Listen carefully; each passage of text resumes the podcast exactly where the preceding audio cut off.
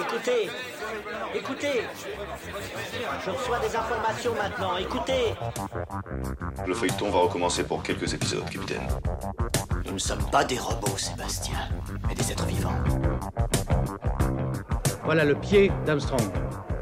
Au centre et en bas de votre écran. Et il marche maintenant.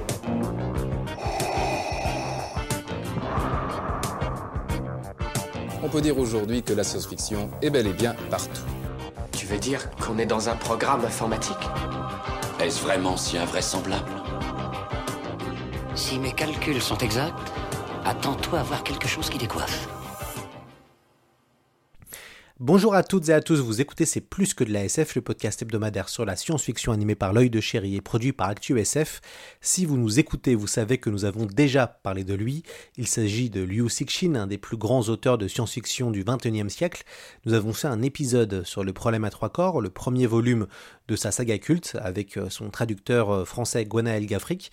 Il était prévu à l'origine que nous fassions trois épisodes. Nous en ferons cinq en tout. Le second commence aujourd'hui avec une thématique que nous apprécions particulièrement, comment adapter Liu Cixin en bande dessinée.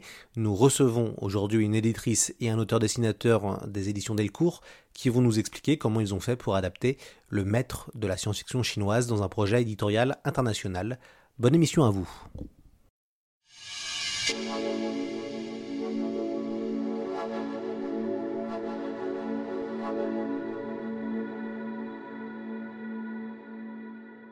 Alors j'ai le plaisir d'être avec euh, deux personnalités euh, pour ce podcast d'aujourd'hui pour parler euh, de Liu Cixin.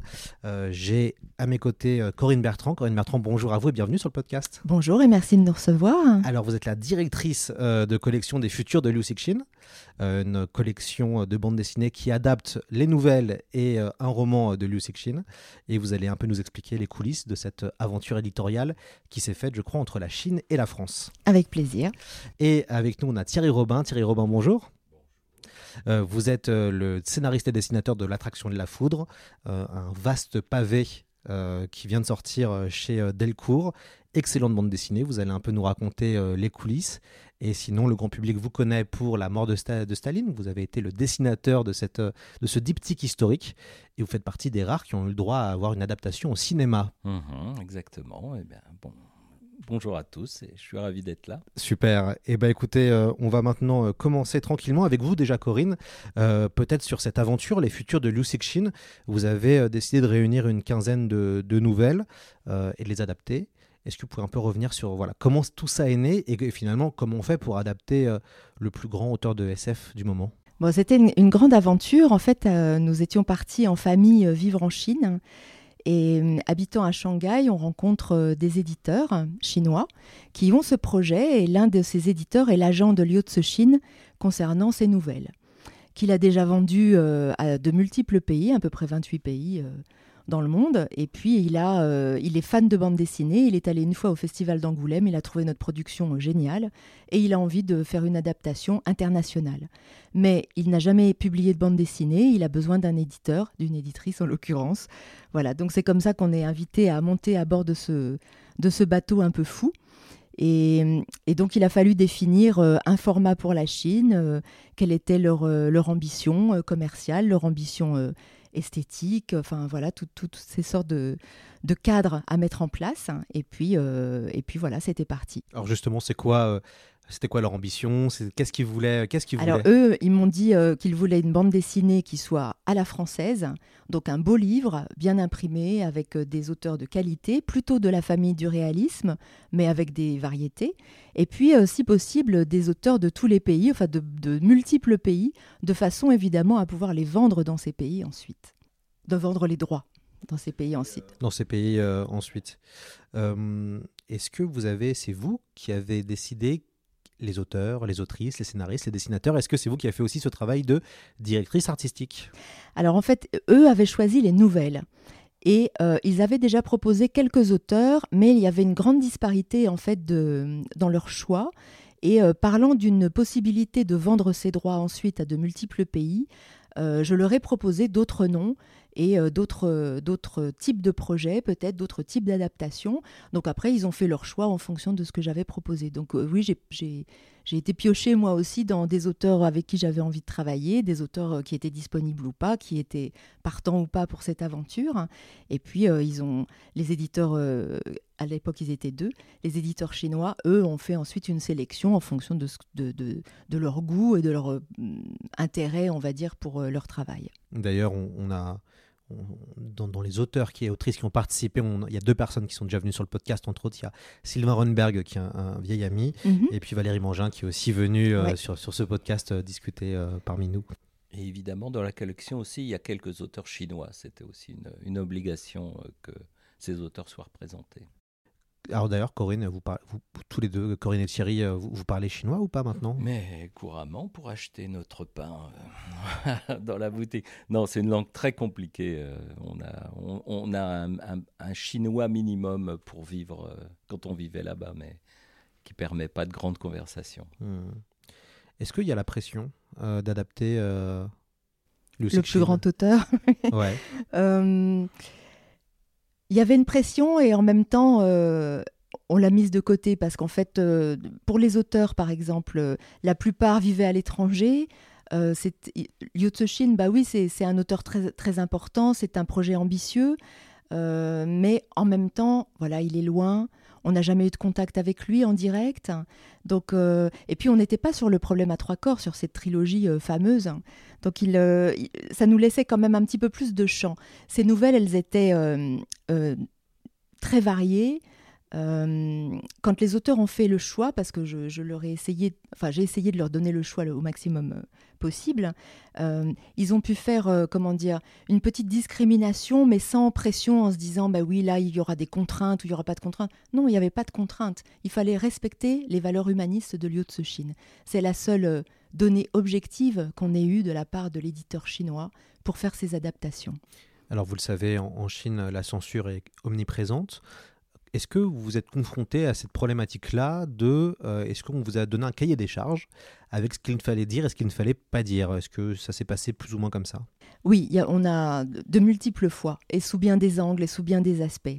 Euh, peut-être Thierry pourra nous, nous, parler euh, pour son livre de, voilà, de ce qui s'est passé.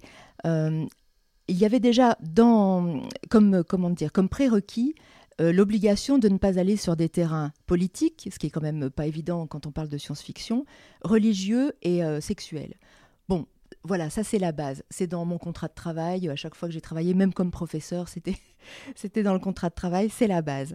Mais euh, après, on a de multiples étapes, si vous voulez. On a des différences culturelles mais en fait, c'est pas tant la différence culturelle qui est gênante et qu'on va nous demander de, de, de, reboulonner, c'est peut-être parce que derrière, il, y a une possible intervention de la censure.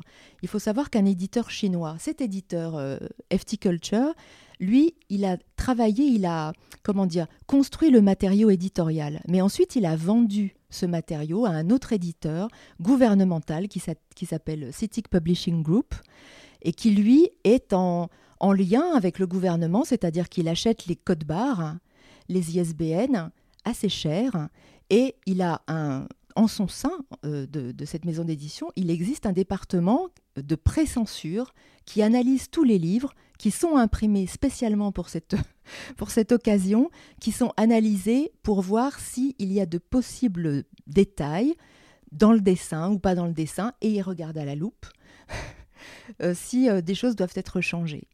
Et donc, en fin de travail, les pages sont produites, elles sont en couleur. On revient avec euh, vers les auteurs avec ah non mais là ça c'est pas possible, il faut changer. Euh, voilà. Donc on a eu de multiples discussions, parfois assez ardues, sur des points de détail ou pas des points de détail, de texte, de dessin, de couleurs, euh, voilà. Quand on travaille en numérique, c'est possible de faire des modifications. En tout cas, ça va assez vite. Mais quand on est sur du dessin ou du papier direct, comment on fait dans des cas comme ça? Il faut refaire la planche, il faut juste refaire la case? C'est beaucoup de discussions et des tensions. Et on essaie de, ménager euh, au mieux euh, ce qu'il est possible de faire. Il y a pour euh, l'exemple du livre de Thierry, L'attraction de la foudre, il y a eu un cas où on nous a demandé, on a essayé de discuter avec l'éditeur chinois pendant voilà plusieurs mails, on essayait de plaider, de plaider, notre cause, mais lui nous a dit si vous ne le faites pas, ma société sera peut-être en danger.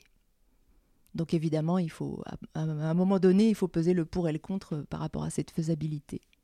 D'autres enjeux et d'autres façons de faire euh, en Chine qui est extrêmement compliqué de, de, comparer en France. Hein, c'est un autre monde. Oui, on, ne, on, ne, soupçonne pas en fait le, le degré de comment dire de de pression et en même temps d'absence de pression. Eux, ils la vivent au quotidien. Elle est, ce pays est, dans une sorte de loi permanente du pain et des jeux. Mais pourtant, ils ont une énergie pour faire, pour, pour essayer de créer, pour essayer de faire de nouvelles choses et ils se font casser à un moment donné, peut-être en fin de projet, paf, la censure tombe, c'est pas possible, vous ne serez pas publié, diffusé, commercialisé, que sais-je. Et donc, bah, ils sont obligés d'amputer leur projet et puis d'essayer de, de, faire comme ça. C'est vraiment euh, très étrange et perturbant pour nous, qui sommes dans un pays où on peut tout dire et voilà. Mais pour eux, c'est vraiment compliqué. Donc euh, oui, on peut pas juger, on peut pas apprécier en fait toute la, la, pression de cette censure, qui est une censure redoutable. Elle ne dit pas son, vraiment son nom. Euh, Xi Jinping récemment a, a édicté qu'il fallait éviter l'extravagance. Point c'est quoi éviter l'extravagance? C'est plus avoir les cheveux bleus, c'est les jeunes hommes qui ne peuvent plus euh, porter les cheveux longs, c'est quoi? On ne sait pas. Mais chacun, dans chaque entreprise, jusqu'au plus bas niveau de, de, strates sociales, interprète cette, euh, ce, nouvel, euh, ce nouvel ordre voilà, et, essaye de l'appliquer autour de lui. Donc c'est invraisemblable. Et insaisissable, c'est ça. Il y, a, une censure qui est prévisible et on travaille avec une certaine forme d'autocensure. Moi, j'ai pas, effectivement, il n'y a pas de sexualité dans le livre, il n'y a pas trop d'allusions politiques, il y en a un petit peu quand même, un poil antimilitariste qui est passé miraculeusement, je ne sais pas pourquoi. Il y a par exemple une scène où un des personnages révoltés contre l'attitude de l'armée prend sa veste et la jette par terre. J'étais sûr que cette case allait sauter euh, dans l'édition chinoise et elle est restée allez savoir pourquoi. Et le côté insaisissable, il est aussi dans le fait que il y a des vagues comme ça de censure. Euh, par exemple, de façon très anecdotique, il y a une dizaine d'années, euh, il n'était plus possible de faire d'histoire de fantômes en Chine. Parce que, apparemment, tout d'un coup, le fantôme avait l'image du fonctionnaire corrompu. Et donc, une histoire contenant un fantôme pouvait être lue comme une critique de tel ministère, de tel gouvernement, de choses comme ça. C'était plus possible. Bon, apparemment, ça a disparu maintenant. Là, dans le livre, euh, la, censure euh, à laquelle j'ai été confronté, c'était plus possible de mettre le drapeau chinois dans les pages. Et aussi, euh, c'était plus possible de, mettre une carte d'un pays ou de, ou d'une planisphère. Euh, allez savoir pourquoi. on n'a jamais de réponse à. De toute façon, on ne peut jamais toucher le bureau de censure pour le dire, pour demander une explication. Mais pourquoi ceci, cela? Alors, ce que je veux dire aussi, c'est que je suis très content parce que l'édition française correspond exactement à ce que j'ai voulu. C'est-à-dire que les dessins sont mes dessins non censurés et le dialogue, c'est le dialogue que j'ai écrit moi-même, euh, que j'ai placé moi-même dans les bulles. Donc là, on a un produit euh, qui correspond exactement à ce que je voulais dès le départ. Ça n'a pas été le cas pour toute la collection et pour tous les albums. Pour La perfection du cercle, par exemple, euh, Xavier Bess avait d'abord proposé une, lecture, une adaptation de ce récit dans lequel quelque chose n'était absolument pas possible de faire, c'était de présenter en fait un complot euh, euh, de la, par la mère de l'empereur, ça c'était pas possible. On ne pouvait pas, euh, on ne devait pas être placé dans la position de devoir critiquer le pouvoir suprême. Voilà. Et donc il a fallu changer, adapter. Et ce complot existe, mais il a été mis un petit peu traité de façon différente. Et, ça c'était à la fin des, des planches.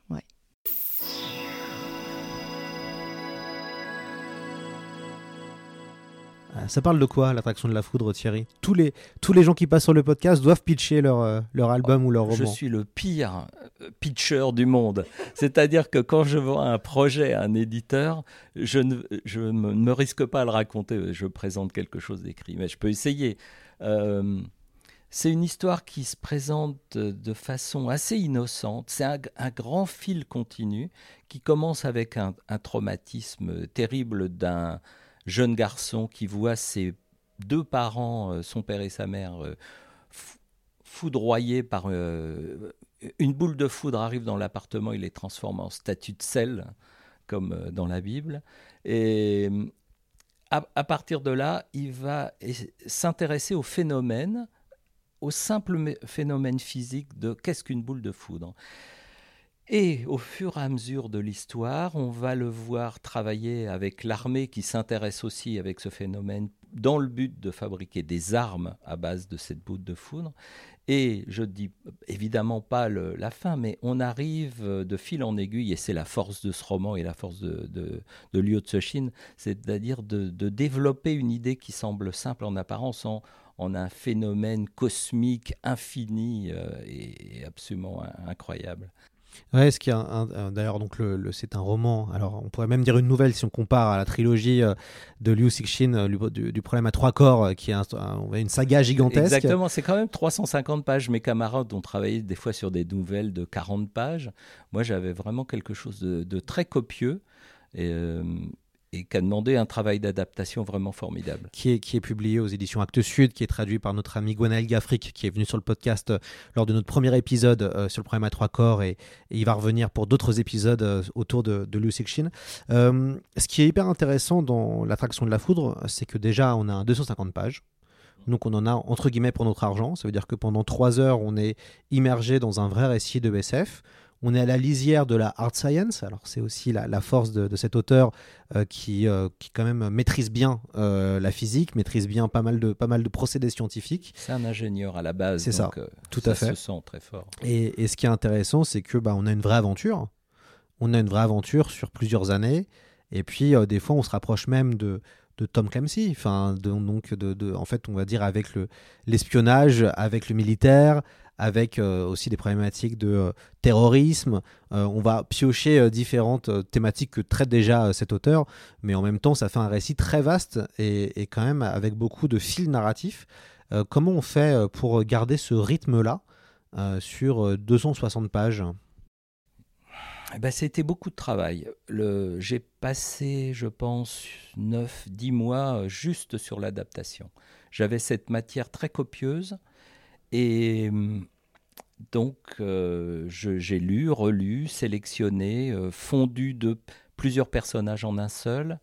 Euh, et j'ai aussi, pour présenter à l'éditeur, dû euh, dessiner, dialoguer tout le livre. C'est-à-dire que au bout d'une petite année, j'avais je pouvais présenter le livre, euh, dessiner rapidement, euh, pour avoir une lecture globale et qu'on soit d'accord tous ensemble euh, sur euh, le, comment dire, le bon point de vue à adopter pour, euh, pour conduire cette histoire. Il y a quelque chose d'assez curieux dans le roman, et ça, ça m'a posé problème, c'est que à mi-chemin, le personnage principal de Chen, ce personnage qui voit ses parents euh, foudroyés, disparaît de l'histoire et il devient juste témoin. Il y a un personnage qui va le remplacer et le Chen va assister quelquefois même à des événements euh, hyper importants dans l'histoire devant un écran télé. Et je me suis dit, euh, est-ce que je conserve ça parce qu'il faut conserver euh, ce sel euh, euh, chinois, cette façon de faire des histoires autrement que celles qu'on fait ou que les anglo-saxons fassent. Et en fait, non, j'ai renoncé pour ramener ça à une histoire sans doute plus, européenne dans, dans sa façon de faire, qui est de prendre un personnage et de le suivre de la page 1 à la page euh, 270. Hum, et donc j'ai remis le personnage dans, le fil de l'action à tout moment. Oui, puis il y a aussi un fort rythme chez cet auteur, chez Liu Cixin. Enfin, c'est pas, on n'est on n'est pas face à un espèce d'ouvrage qui sont du page turner où il y a des rebondissements toutes les deux pages, ça prend du temps, euh, il y a de la poésie. Enfin, euh, il y, a une vraie question de la poésie dans le texte vraiment, et est-ce que Gwenaël arrive bien à, faire retranscrire Donc aussi, c'est aussi une science-fiction qui est assez différente de ce, ce qu'on a l'habitude. Pour moi, la poésie, c'est tout ce qui est explication scientifique. Comme je suis à des 10 000 lieues de ça, je n'y comprends pas grand-chose. Enfin, je... Mais par exemple, il y a tout un passage où il explique les théories autour. Qu'est-ce que peut être la, la foudre en boule, euh, la foudre globulaire? Et donc, il c'est de la silice dans l'air qui prend feu, des choses comme ça. Moi, je trouve ça magnifique. Et, ces parties-là viennent dans, de mon livre, viennent directement du roman. Ça, je ne peux pas inventer. Donc, j'ai pris euh, directement les, les, dialogues du livre de Liu Cixin. Alors, je ne l'ai pas précisé, hein, mais peut-être certains l'ont compris, mais euh, Corinne et, Thierry sont, ensemble, vous êtes, vous êtes en couple. Euh, comment on fait alors qu'on a une éditrice à la maison euh, et, qui est la directrice de collection du projet? Est-ce que vous avez plus de pression? Ça, c'était une question de, de, savoir si on pouvait travailler ensemble. C'est toujours délicat, il y a toujours des tensions quand on travaille. Je, je pars du principe où c'est vraiment extrêmement difficile même d'être ami avec son éditeur. Euh, il vaut mieux euh, que chaque personne soit à sa place. Donc là, travailler en couple, c'était un risque. Au départ, moi, j'avais refusé, en fait. J'avais demandé à un des deux éditeurs d'origine de ce projet, euh, de, les deux éditeurs chinois, de prendre cette partie, même si je pouvais faire une partie du suivi, parce que j'étais évidemment en proximité, donc je pouvais voir en regardant par-dessus l'épaule de Thierry, je voyais les pages qu'il était en train de faire. Je pouvais les relire évidemment euh, puisque c'était en français. Euh, mais, mais bon, un des deux éditeurs est parti et Thierry commençait la production, donc euh, voilà, j'ai quand même, euh, je leur ai dit, bah ok, j'essaye, mais si jamais ça crée des tensions, évidemment, moi j'ai pas du tout envie de mettre euh, mon couple en danger, et à ce moment-là, il faudra avoir une discussion, mettre tout à plat et revoir peut-être l'organisation. Ce qui a facilité les choses, c'est que le travail n'a pas été fait par chapitre par chapitre, où on pouvait se prendre le bec chapitre sur chapitre. comme je disais tout à l'heure, au bout d'une année, la totalité du livre a été dessinée rapidement, mais dessinée, dialoguée. Donc on, a pu avoir une, longue euh, discussion sur la, tota-, la, totalité du livre qu'on avait en main et sur, euh, sur les choses à changer, à modifier, à couper. Et donc euh, voilà, ça, ça a été fait une bonne fois pour toutes à un certain moment avec assez peu d'intervention de l'éditeur chinois finalement sur cette partie. Il a donné son, feu vert assez vite et tu n'as rajouté euh, de mémoire qu'une scène d'action euh, au moment de la production, euh, voilà, relativement, enfin vers la fin de, l'album, parce que à, tout relire, on avait une vision qui mûrissait aussi.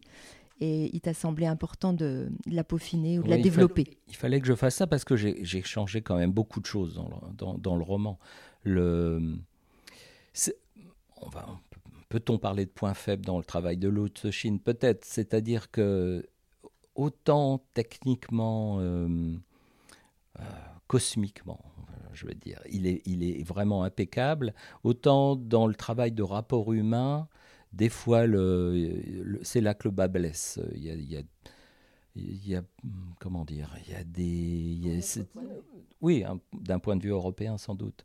Voilà il y a un manque de tension entre les personnages que j'ai rajouté. Il y a des la fin aussi était vraiment un gros problème. La fin du roman on est dans un je ne sais pas dans du Disney euh, où le personnage voit des fleurs euh, pousser dans son appartement c'était vraiment très faible pour moi. Donc, je, alors là, j'ai coupé, j'ai mis ça euh, au panier et j'ai fait une fin tout autre qui boucle la boucle aussi, qui permet de, de, de, de, terminer le, le, destin de ce personnage au bout d'un si long parcours. C'est vrai qu'ils ont. Enfin, le, les Chinois semblent avoir une approche de la partie romanesque, par exemple, qui est pour nous euh, un peu trop fleur bleue.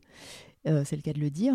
Et mm, alors que bon, euh, voilà, dans d'autres dans d'autres pays, contrées, cultures, euh, cette approche est plus acceptable. Et je pense aux pays asiatiques en général, voilà, ils ont un côté, une approche qui est vraiment différente de celle qu'on a en Europe, qui est un petit peu plus cynique, un petit peu plus distancée. Ah oui, la musique chinoise est insupportable à nos oreilles. C'est vraiment là, on est dans le la soupe, le sirop, euh, permanent, c'est incroyable. il y a toujours cette dose de sirop dans leur série télé, dans leurs films, dans, dans toute leur production. Moi, j'ai une question sur le, la question de la couleur. Alors, euh, mhm. je sais, c'est on va dire un point important puisque ça donne une coloration, ça donne aussi une ambiance. Euh, beaucoup de noir, dans, cette, dans cet album. Beaucoup de bleu aussi avec la foudre. beaucoup de vert, évidemment, c'est la Chine. comment vous avez travaillé les, les, couleurs Et est-ce que vous êtes dit, en fonction des séquences, il fallait des tons plus prononcés? Les séquences peut-être plus tragiques, on allait mettre. euh, Il y a toute une séquence d'action là sur laquelle je tombe, euh, une espèce de fusillade incroyable, euh, qui est plutôt un, ton noir. Est-ce que vous, vous avez pensé comme ça la couleur? Euh, par, goût, j'aime beaucoup mettre beaucoup de noir dans les pages. Juste avant, j'ai fait un autre livre qui s'appelle Pierre rouge, plume noire, pour un autre éditeur chinois d'ailleurs. Et là, j'ai essayé vraiment de mettre le, compteur euh, peinture noire au maximum. Là, ça s'y prêtait moins, c'était pas la peine que ça soit aussi sombre et tragique, mais euh, pour certaines séquences, euh, évidemment, ça, l'obligeait. La, séquence de fusillade dans la centrale nucléaire ou la bataille navale, évidemment. Le, le noir renforce le côté dramatique. Après, avec le coloriste qui s'appelle Cyril Saint-Blanca, qui est français, on a travaillé effectivement dans un côté peut-être euh, un, peu comique, un peu tape à l'œil par, euh, rapport à une bande dessinée plus traditionnelle franco-belge, euh, où il a pris possession du trait, de mon trait, pour euh, le colorier, pour, le, pour ajouter des effets électriques. euh, Il y a des arcs électriques qui se promènent, qui n'étaient pas dans mon dessin, qu'il a mis. Pour, euh, pour rajouter cet effet euh, science-fiction euh, euh, impressionnant, euh, dramatique, euh, efficace. D'ailleurs, Co- d'ailleurs, Corinne, la question de la couleur, puisque c'est aussi un enjeu éditorial, euh, on dit que pour toucher le grand public, il faut mettre de la couleur. Euh, le noir et blanc est toujours plus compliqué, entre guillemets, à, à vendre. Euh, Est-ce qu'il y avait des demandes précises de l'éditeur chinois sur cette question de la couleur? Non, il n'y avait pas vraiment de, de direction donnée. Euh, L'attente, c'était d'avoir des bandes dessinées de grands spectacles. Dès que c'était possible, évidemment, hein, il fallait s'adapter quand même à la, teneur, la teneur de chaque nouvelle. Mais euh, dès que c'était possible, et ce récit s'y prêtait euh, particulièrement bien, euh, il fallait donner de l'ampleur. Donc quand on a discuté avec Cyril au tout début du projet, avant euh, que, que Thierry et Cyril ne, ne discutent vraiment précisément de leur collaboration, euh, l'idée c'était de, de dire il faudra des effets, il faudra des pages avec des effets, avec, avec des choses relativement puissantes. Évidemment par le côté graphique, par l'aspect graphique. Donc Thierry, qui sait très bien gérer le, le noir et le blanc, était tout à fait à l'aise dans cette partie. Et en même temps, avec l'apport de Cyril, bah, voilà, qui devait apporter ce travail de lumière, de sophistication, euh, pareil, dans son style, dans son, dans son approche, qu'on a dû tempérer parce qu'il avait tendance à faire des choses peut-être plus colorées, plus, plus vives, plus pop. euh, euh, que ce qu'attendait euh, Thierry. Mais bon, c'est un réglage que l'on a euh, pour chaque projet, en fait. hein, et ce sont des discussions qu'il faut, euh, qu'il faut aborder en début de travail. Et puis après, ben, voilà, chacun, chacun se, se- s'immisce dans le récit avec, euh, avec sa personnalité. Thierry, qu'est-ce qui a été le plus difficile pour vous dans cette euh, aventure? Sans doute le, le travail d'adaptation. Ouais, vraiment les dix mois que vous avez passés à- oui, surtout que c'était une première pour moi, parce que j'avais jamais adapté de, de, de livres, de nouvelles, de romans. Et, euh, donc euh, ça demande... on, est, on est comme ça euh, sur le fil du rasoir entre euh, respecter l'œuvre d'origine et puis en, faire quelque chose qui nous appartient. Je voulais faire un livre qui me ressemble. Donc euh, ça voulait dire transformer quand même beaucoup de choses, mais, stopper à un certain moment pour respecter l'œuvre d'origine. Pas de scénariste avec vous euh, cette fois-ci Alors, euh, délivré, dé- délivré, libéré euh, non, non, non, j'ai- j'aime changer. Enfin, moi, depuis que j'ai commencé ce métier d'auteur, euh, à chaque livre, je change d'univers, à chaque livre, je change de, de façon de travailler. Celui-là, c'est le premier livre que je fais sur informatique. Il est dessiné sur tablette. Et j'aime travailler avec des scénaristes et de, des scénaristes différents. Enfin, non, non, je et, et- et le- les prochains livres n'auront. J'ai fait un livre. Le, livre précédent, c'était une histoire médiévale chinoise. Là, on est dans la science-fiction, une science-fiction proche malgré tout. hein. On est anticipation, dans- entre l'anticipation et la hard science. Exactement, on est dans 5 ans, 10 ans, quoi. Euh, et les prochains livres n'auront rien à voir, je l'espère, pour justement me mettre en danger et, et sortir quelque chose de différent de moi.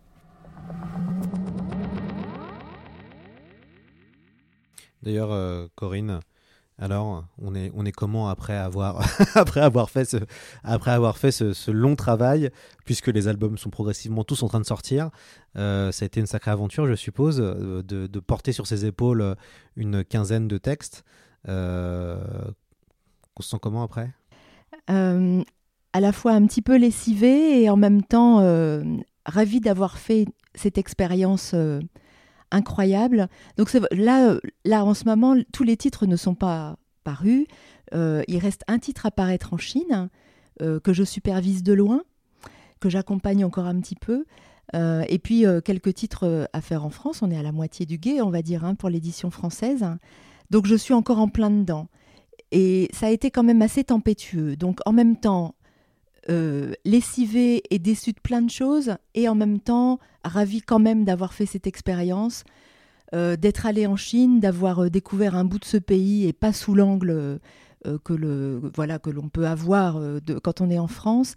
Et, en même temps à me dire est-ce que, est que cette collection va pouvoir jeter un pont entre des cultures aussi opposées que les nôtres? Est-ce qu'on va pouvoir faire quelque chose? C'est hum, c'est perturbant en fait. Je suis encore dans cette perturbation, dans cette espèce de maelstrom. Euh, on a commencé cette collection alors que la Chine était dans un état euh, d'ouverture. Elle avait envie de projets internationaux, elle était encore dans cette, euh, dans cette envie de collaboration, voilà. Avec des intérêts évidemment, hein, qui sont au stade gouvernemental. Mais pour soft power, hein. la science-fiction est un moyen de soft power en Chine. De, de, toute façon, tout est toujours sous contrôle, donc les choses échappent à un moment donné aux gens qui font en Chine.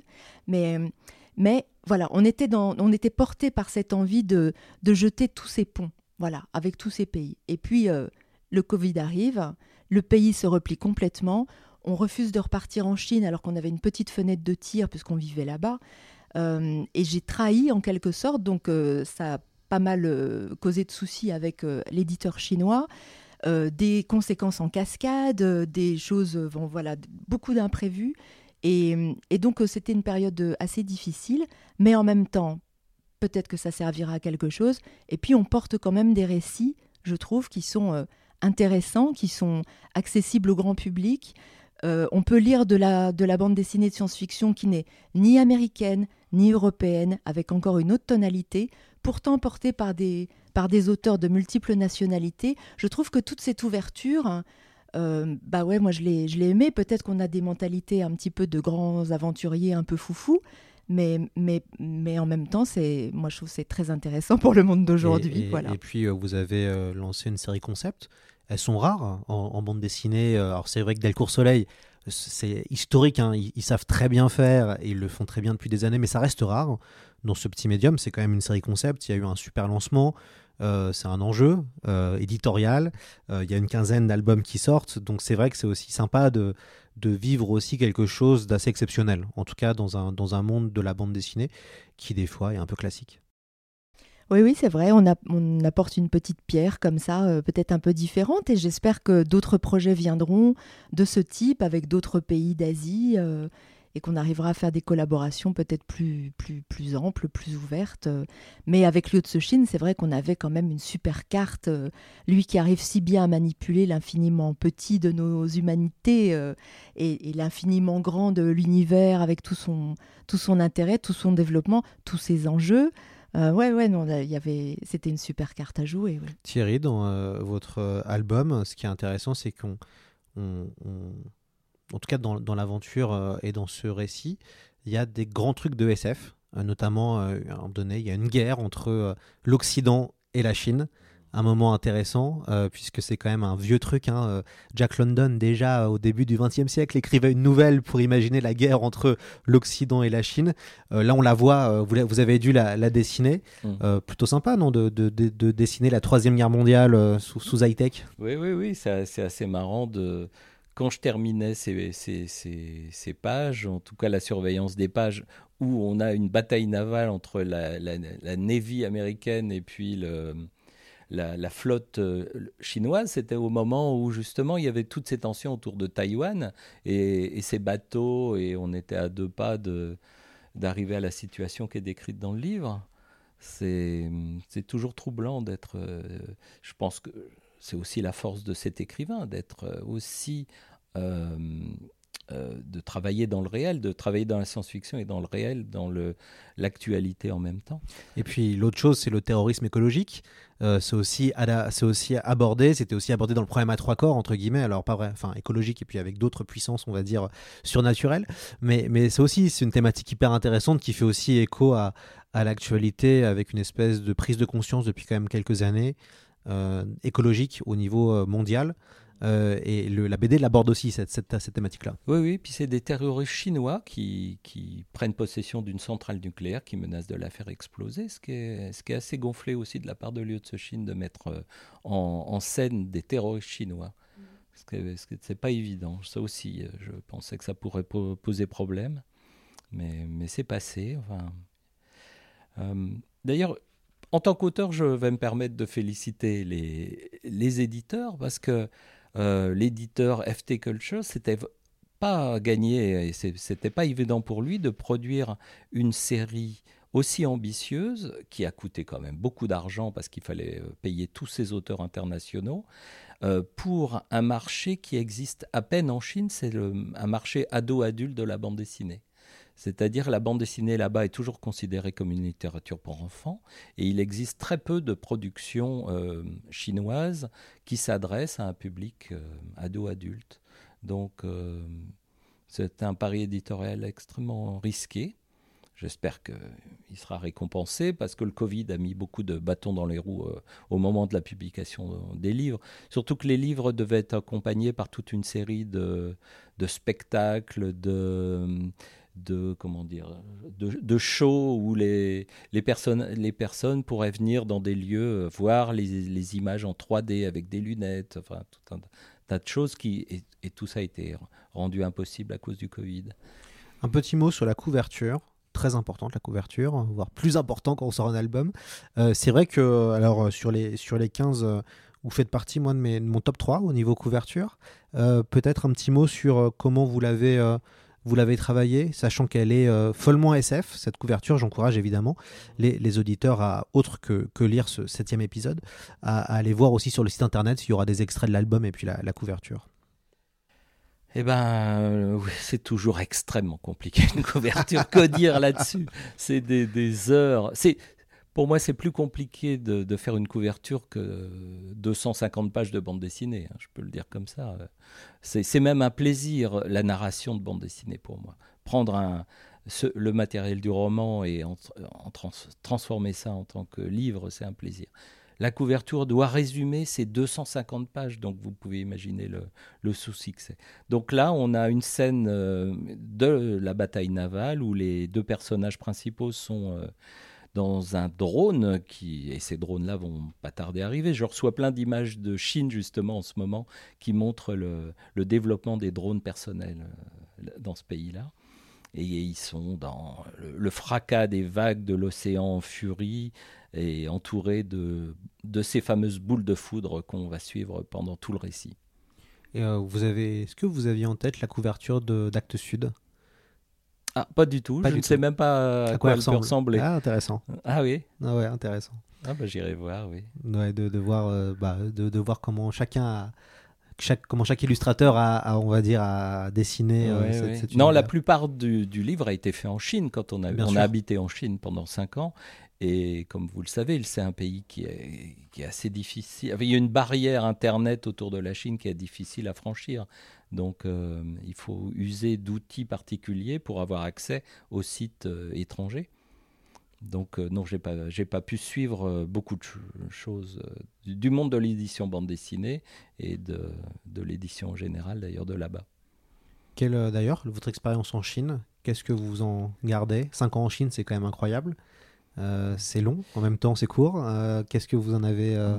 je, Pour rebondir sur, vous avez parlé de soft power, effectivement, moi j'ai conscience de travailler pour le soft power chinois, ce qui n'est pas une position très confortable quand on voit le, le, le régime tel qu'il est dans ce pays-là. Mais l'idée aussi, c'était de, travailler sous une forme d'échange, c'est-à-dire d'avoir la possibilité de m'exprimer là-bas, de faire. J'ai quand même fait deux livres pour des éditeurs chinois, ce qui est assez énorme, et justement de proposer à ce public chinois une autre façon de voir la bande dessinée, de voir une autre façon de, voir un récit, comment un Européen peut proposer une, façon de raconter les histoires. Je pense que c'est aussi important de pénétrer ce pays-là de cette façon. Corinne, vous? Euh, bah je, suis Thierry sur ce sentiment euh, à la fin un peu ambigu et complexe de, euh, relatif au soft power chinois.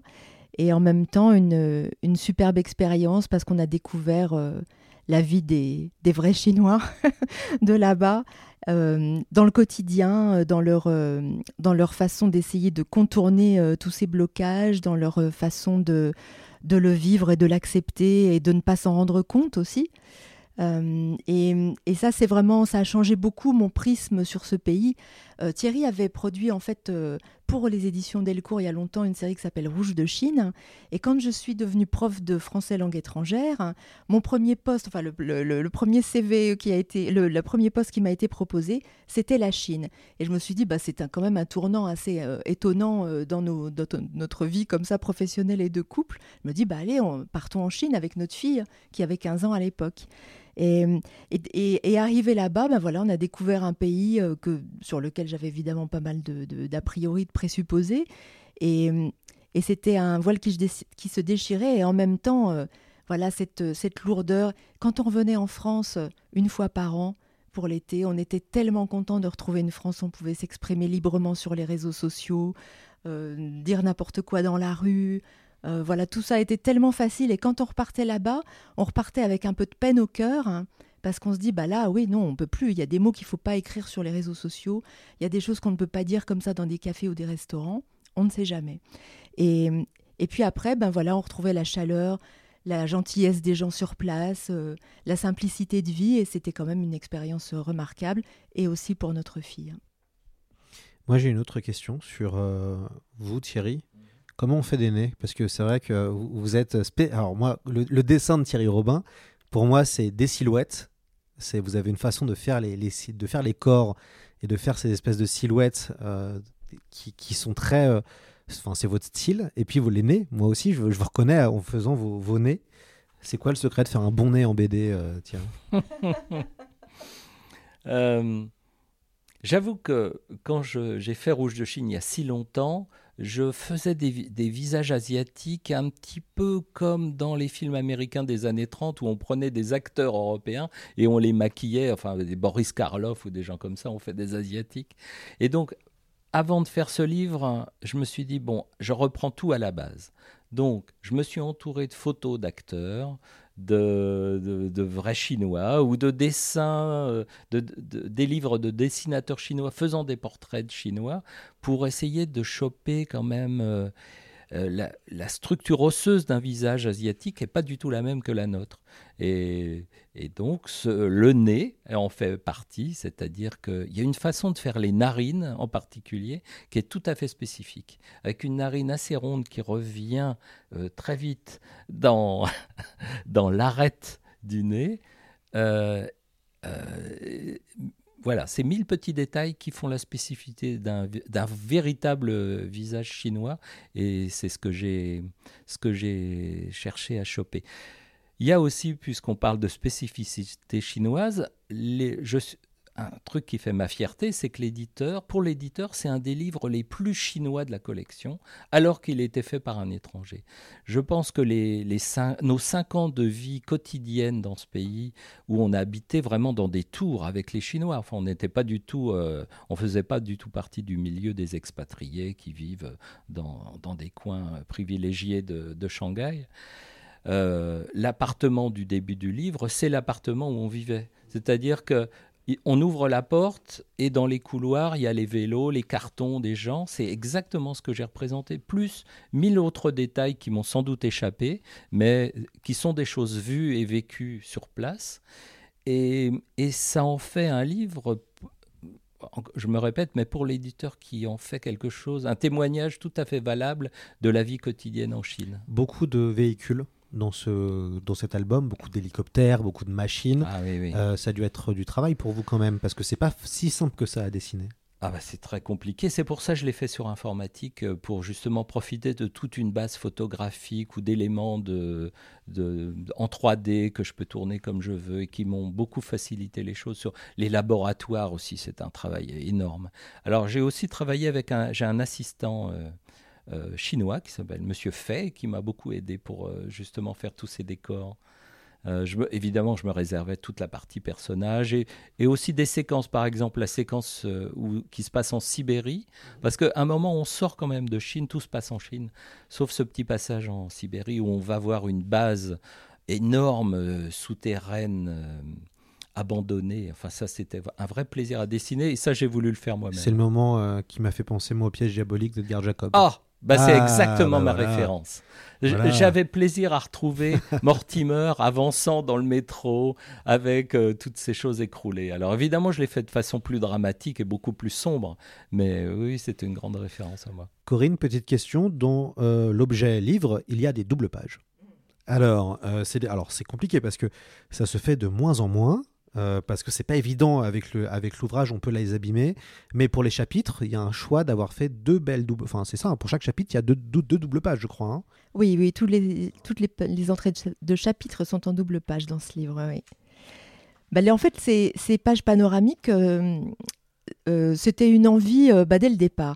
En fait, quand on, on, on a commencé à travailler sur cette collection, évidemment, j'ai lu toutes les nouvelles en anglais et, et vu l'ampleur, en fait, vu l'imagerie que j'avais en tête, qui m'a permis aussi d'aller chercher des auteurs, euh, sur certains je voyais tel dessin, tel, tel nom, voilà, qui apparaissait, etc. Je me suis dit, mais ce serait vraiment super d'avoir des, des images comme ça, grand format, qui explosent. Euh, voilà, donc j'ai proposé cette idée euh, à l'éditeur chinois. On a travaillé un petit peu dessus pour l'affiner et puis il était partant. Donc euh, voilà. Ce qui était assez compliqué, c'était plutôt de l'expliquer, d'expliquer le montage. Parce qu'il fallait que ces pages s'intègrent dans la narration au plus tôt en fait de la conception, donc à l'époque euh, avant le storyboard. et, là, c'était compliqué d'expliquer aux auteurs qu'on ne pouvait pas la mettre n'importe où par rapport au, à l'enchaînement des, des, cahiers d'impression. Voilà, donc ça c'était un petit peu plus ardu, mais c'était rigolo en même temps. On peut même parler de quadruple page, hein. c'est pas des oui, tout à fait. c'est de grandes panoramiques. voilà, on déplie, ça fait un panorama de 4 euh, quatre pages. D'ailleurs, vous avez apporté l'édition chinoise hein, du, du, euh, de la BD euh, qui est divisée en, deux. Comment ça se fait que c'est il y a, deux, il y a volume 1 et volume 2 Alors c'est marrant parce que les couvertures, très intéressant, les couvertures jouent sur le côté post-apo avec la destruction d'un porte-avions détruit par euh, des, des, cyclones et avec les boules de foudre sur le premier. Comment ça s'est pourquoi diviser en deux alors? Bah, Corinne va vous expliquer tout ça parce que les, couvertures chinoises ont été faites de façon très spécifique et tout à fait différente que les couvertures européennes. En fait, pour l'édition chinoise, il, fallait respecter un certain euh, prix de vente euh, qui ne devait pas dépasser. Vous savez que la, société chinoise, il y a de grandes disparités hein, de revenus et la majorité de la population n'a pas un revenu euh, très élevé. Donc, on ne pouvait pas dépasser un certain seuil de prix de vente public bah, pour pouvoir toucher le plus grand nombre. Voilà, donc il, euh, par rapport à cette pagination, faire ça en un seul tome qui aurait été cohérent au niveau euh, euh, scénaristique et narratif, c'était simplement pas possible. C'était pas un bon choix commercial pour l'éditeur chinois. Donc il a préféré le couper en deux. Voilà. Et quant aux couvertures, elles ont été réalisées par un seul et même illustrateur qui s'appelle Nicolas Vallée, qui est un, un character design et un designer pour le cinéma, qui a travaillé sur le film The Wandering Earth, d'ailleurs, et, qui, euh, est un dessinateur euh, canadien que j'avais rencontré à Beijing et qui m'avait montré tout son travail sur, ce film à l'époque. Et je lui ai dit, bah, t'as pas envie de faire les couvertures de l'édition chinoise, ce serait super, puisque la caractéristique pour ces couvertures, pour l'édition chinoise, c'était d'avoir des scènes vraiment punchy, euh, des scènes de catastrophisme, euh, des scènes très amples, très avec des forts cadrages. Mais sans personnages. Mais sans personnages, ce qui est totalement à l'opposé de notre euh, approche européenne. Corinne, alors à quand une nouvelle collection autour des, de classiques de la littérature chinoise, du genre Les Trois Royaumes ou Au bord de l'eau, qui sont des chefs-d'œuvre? Mais ça me chatouille, évidemment. oui, oui, j'ai très envie de, poursuivre. J'essaye actuellement, en fait, de, de, développer des projets avec des auteurs chinois. Évidemment pour voilà faire connaître un petit peu de cette vie chinoise et de cette poursuivre cette sensibilité chinoise à découvrir. des choses peut-être plus contemporaines, intimistes, pas forcément dans la science-fiction. On verra ce que ça donne, c'est assez compliqué. mais, mais évidemment, sur les classiques, oui, oui, ce serait génial. Hein c'est un gros travail parce que c'est des romans absolument énormes. Moi, là, justement, c'est amusant votre question.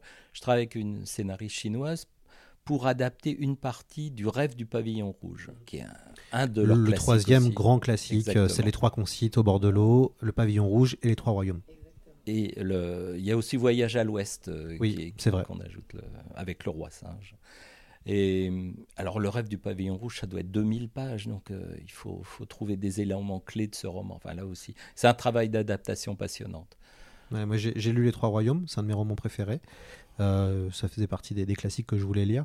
Bon, c'est exceptionnel. Il y a une adaptation de John Woo qui est finalement pas mal en version longue, mais c'est vrai que c'est euh, bon, bah, c'est 3000 pages, quoi. Donc euh, c'est inadaptable, à part en manga ou dans des façons de faire peut-être un peu différentes. Il y a une adaptation en bande dessinée chinoise qui est parue aux éditions Fait. C'est ça, tout à fait. avec des dessins magnifiques. Qui est, pas mal du, qui est, qui est pas mal du tout. Comme les, comme au bord de l'eau, qui avait, c'est Delcourt qui l'avait fait, je crois, à une époque, hein, qui avait commencé. Ah oui, mais il y a aussi une édition chinoise de, de, bord de l'eau, aux éditions Fait. Enfin, ça, ça, justement, c'est l'occasion de parler de. Il y a eu une bande dessinée tout à fait spécifique, absolument magnifique, spécifiquement chinoise, dans les années 60, 70, qui a disparu maintenant, parce que tout ça a été balayé par le manga. Euh, euh, et même les dessinateurs chinois maintenant mmh. dessinent manga, ce qui est vraiment regrettable. Euh, et tous ces vieux dessinateurs se sont trouvés euh, sans travail du jour au lendemain pratiquement. Mais ces livres-là sont encore disponibles dans des marchés aux puces en Chine. Et alors, c'est des artistes que je, vénère. Thierry, euh, vous, vous, avez déjà été adapté au cinéma. Alors, vous êtes prêt pour une deuxième adaptation avec l'attraction de la foudre? Oui, je, serais. Euh, mais, mais, cela dit, n'y aurait-il point euh, un projet de série télé de ce livre à la télé chinoise? Oui, euh, on en parle, mais en fait, je, pour l'instant, on n'a pas beaucoup d'informations. Il y a beaucoup de choses qui ont été, beaucoup de projets qui ont été suspendus, voire arrêtés en Chine. Donc, est-ce que ça verra le jour? Je ne sais pas. Oui, il y a beaucoup de projets comme ça qui sont apparemment, qui prennent des années et des années. Beaucoup d'options en Chine ont été posées sur ces nouvelles. Euh, mais bon, avant que ça arrive chez nous, euh, voilà, il y aura Oui, c'est toujours amusant. la, mort de Staline, donc que j'ai fait avec Fabien Nuret, était adaptée par euh, une production anglaise qui en a fait un film quand même assez différent de notre bande dessinée. Beaucoup plus burlesque, hein, Beaucoup plus drôle, burlesque, autre angle, rien Exactement. À voir. Alors que je, respecte le travail d'un auteur, mais c'est pas du tout comme ça que j'avais envisagé ce, livre-là. Là, là, ça serait amusant de voir. L'adaptation, oui, de mon adaptation. Ça, J'aurais grand plaisir à voir ça. Ce sera le, mot de la fin. Alors, on vous remercie beaucoup, euh, Corinne Bertrand et Thierry Robin, d'être venus sur ce podcast. Merci, à vous. C'était un, un, plaisir de vous avoir. Et puis, euh, j'espère qu'on se retrouvera pour d'autres émissions, euh, que ce soit autour de Lucy Chin ou autour de d'autres projets éditoriaux que vous allez mener, que ce soit en, science-fiction, voire en fantasy, puisque maintenant, il y a aussi l'autre podcast, c'est plus que de la, de la fantasy. Et puis, on recommande vraiment aux, auditeurs d'aller lire L'attraction de la foudre. Excellente adaptation. 260 pages pour la modique somme de à peu près 35 euros. Et un très beau cadeau de Noël pour aussi les gens qui ne lisent pas de SF, puisque euh, ce qui est la force de l'attraction de la foudre, c'est qu'on peut euh, apprécier euh, ce récit même si on n'est pas fan de SF. Et ça, je sais que certains essayent de convertir toujours leurs proches, leurs amis, leur famille à la science-fiction. Et je pense que cette, ce, vraiment ce superbe album, limite du roman graphique, on pourrait dire ça. mais je sais que pour les auteurs du roman graphique, c'est compliqué. ce super album sera un très beau cadeau, donc n'hésitez pas. Et puis j'espère qu'on se retrouvera très bientôt. Merci à vous. Merci à vous et bonne lecture.